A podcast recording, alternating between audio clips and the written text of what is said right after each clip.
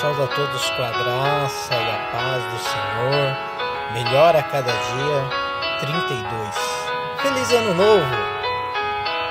Texto de Jeremias, capítulo 29, verso 11, diz assim: Porque sou eu que conheço os planos que tenho para vocês, diz o Senhor.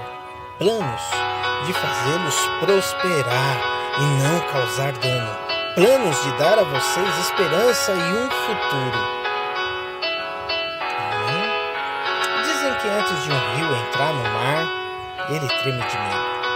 Olha para trás, para toda a jornada que percorreu, para os cumes, as montanhas, para o longo caminho sinuoso que trilhou através de florestas e povoados.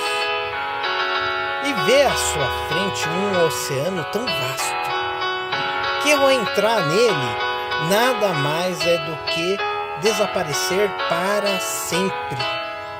Mas não há outra maneira. O rio não pode voltar. Ninguém pode voltar. Voltar é impossível na existência. O rio precisa se arriscar em entrar no oceano. Somente ao entrar no oceano, o medo irá desaparecer, porque apenas então o rio saberá que não se trata de desaparecer no oceano, mas de tornar-se oceano. Osho, citando Khalil Gibran. Não podemos viver 2018 novamente, meu irmão.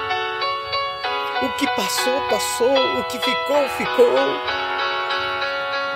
Mas temos aí 2019 e esse 2019 é o nosso oceano possível.